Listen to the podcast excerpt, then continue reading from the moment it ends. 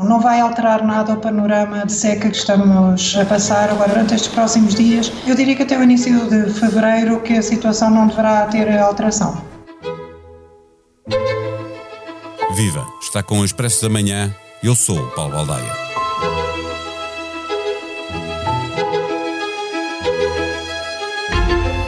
Estamos no inverno, mas talvez nem se lembre do último dia em que choveu. Saberá que foi há tempo suficiente para que pouca gente saiba dizer o dia exato em que aconteceu. O país está todo em seca, todo mesmo. O Alentejo e o Algarve estão em seca extrema. O governo impôs restrições na utilização da água para produção de energia em cinco barragens e para utilização na agricultura numa barragem.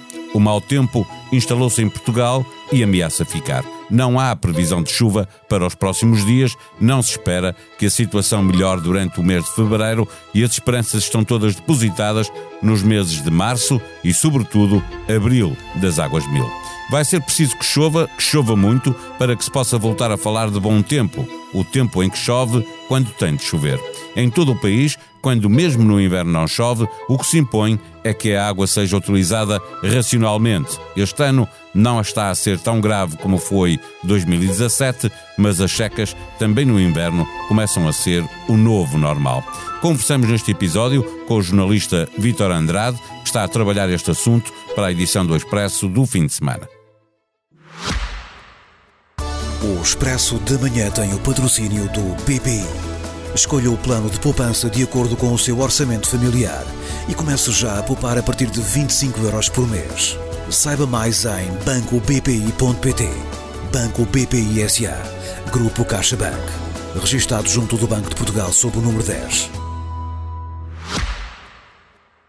Viva Vitor Andrade. O governo acaba de impor restrições à utilização da água de seis barragens durante este mês, à espera que a chuva uh, reponha as reservas. Seca no inverno passou a ser uma coisa normal? Está quase a começar a ser uma, uma coisa normal, de facto. Já não é a primeira vez que isto acontece, nós eh, depararmos com invernos secos.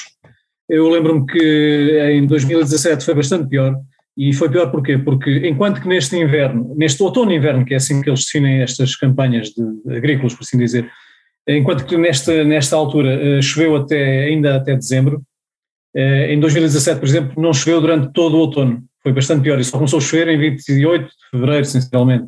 Nós agora não estamos ainda em 28 de fevereiro, estamos no início de fevereiro, é verdade que não choveu nada durante o mês de janeiro, e de facto já está a ter alguns impactos na, na agricultura, nomeadamente, mas também uh, ao nível de, de da capacidade de armazenagem de algumas albufeiras, como tu referiste logo no início. Sim. E, e, depois eh, nós vimos depois eh, não só a falta de água como o que causa no verão, eh, esse foi o ano do, dos, dos incêndios, dos terríveis incêndios em Portugal.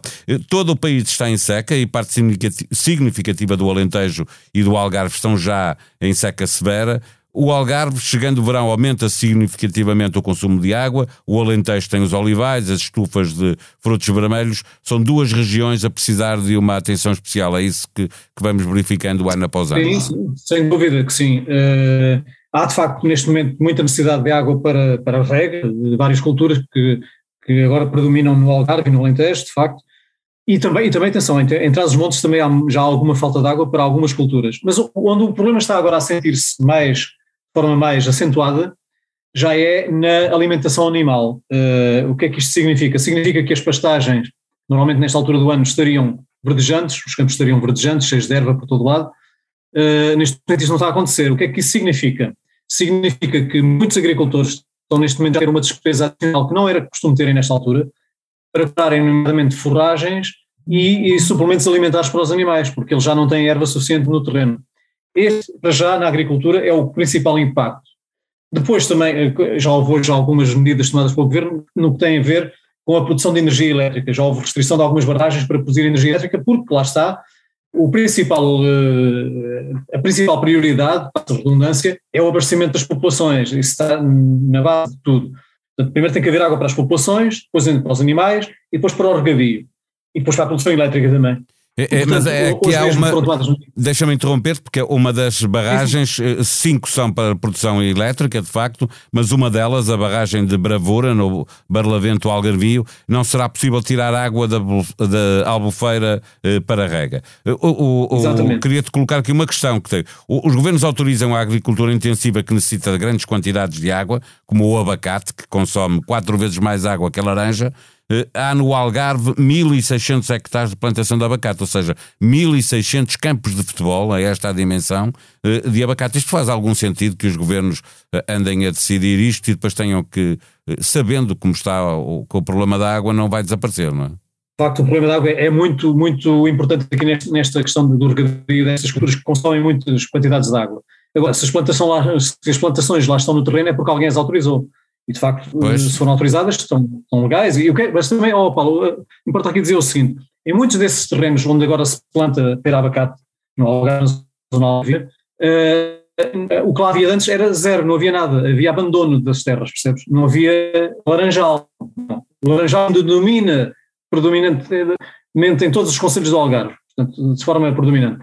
Uh, e, portanto, a pera abacate é muito, como tu disse, são hectares, mas não é a cultura dominante e, e lá está, vieram substituir, uh, implantar-se em terras que estavam abandonadas.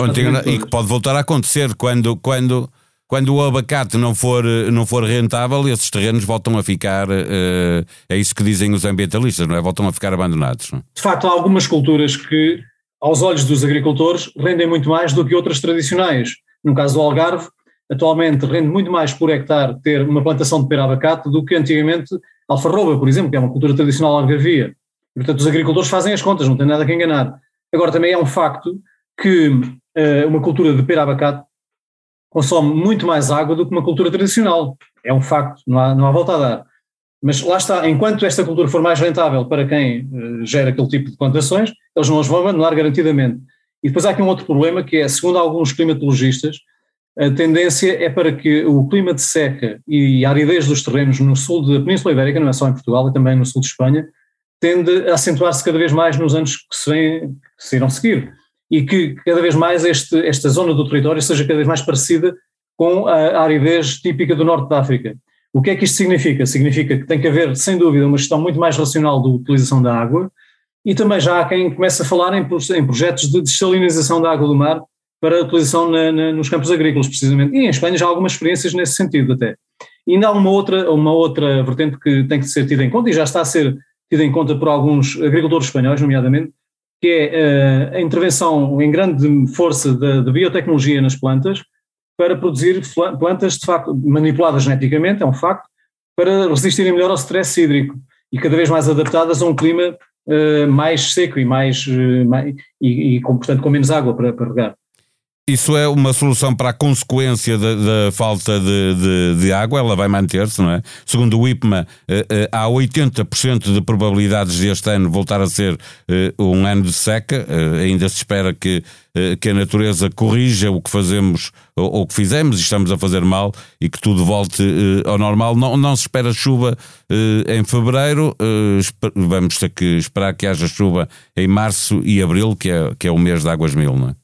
Sim, mas como eu disse logo no início, apesar de tudo, este inverno não está a ser tão dramático como foi o de 2017, em que de facto não choveu nada no outono, em que as sementeiras de outono e inverno, que é assim que se designam, foram completamente dizimadas por falta de água, não havia água nenhuma nos reservatórios, não havia nada, e depois só choveu eh, no final de fevereiro. Este ano, eh, também segundo soubemos hoje nas previsões do IPMA, estima-se que a partir da, da, da segunda quinzena de fevereiro comece a vir alguma chuva, não em abundância ainda, mas também há aquele ditado velho e que normalmente conhecido com a realidade que é abril águas mil. Certo. Normalmente em abril chove muito, é um facto também, é historicamente assim.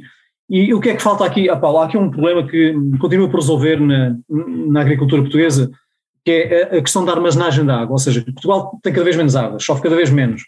Isto é comprovado pelas estatísticas dos últimos anos. Portanto, se chove cada vez menos, há que reter a água, a pouco que ainda vai caindo do céu e isso não, não está a ser muito fácil para quem está, nomeadamente na atividade agrícola, uh, enquanto que nas grandes albufeiras para, para produção de energia elétrica isso ainda se vai conseguindo, porque são grandes reservatórios de facto, e ela, a água que cai fica lá.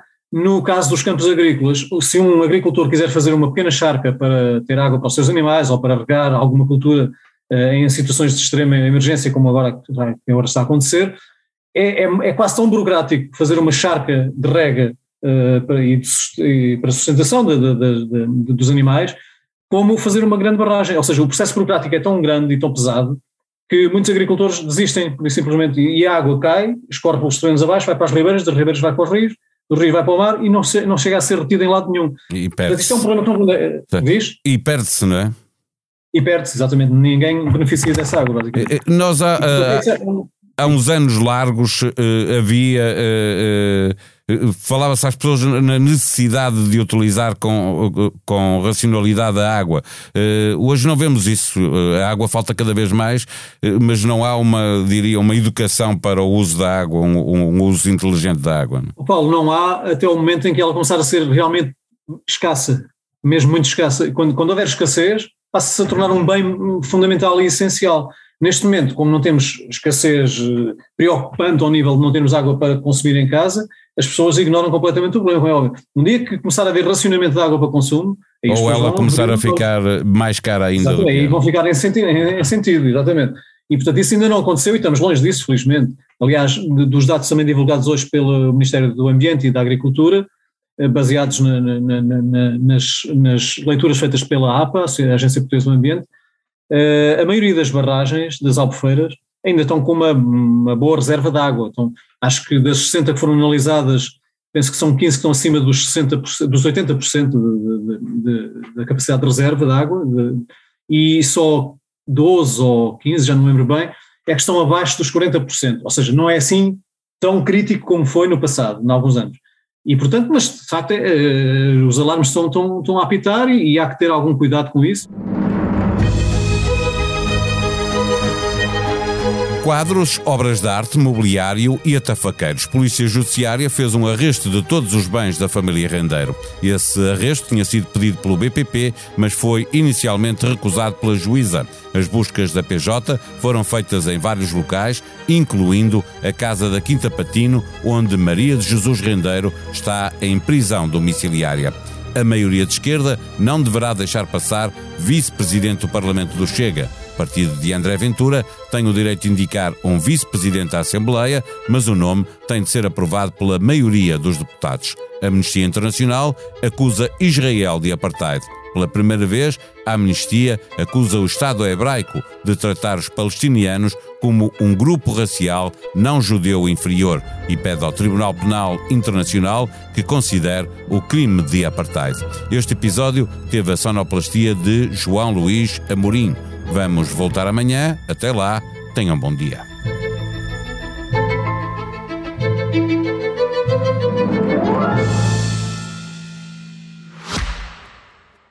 O Expresso de Manhã tem o patrocínio do BPI. Escolha o plano de poupança de acordo com o seu orçamento familiar e comece já a poupar a partir de 25 euros por mês. Saiba mais em bancobpi.pt. Banco BPI SA.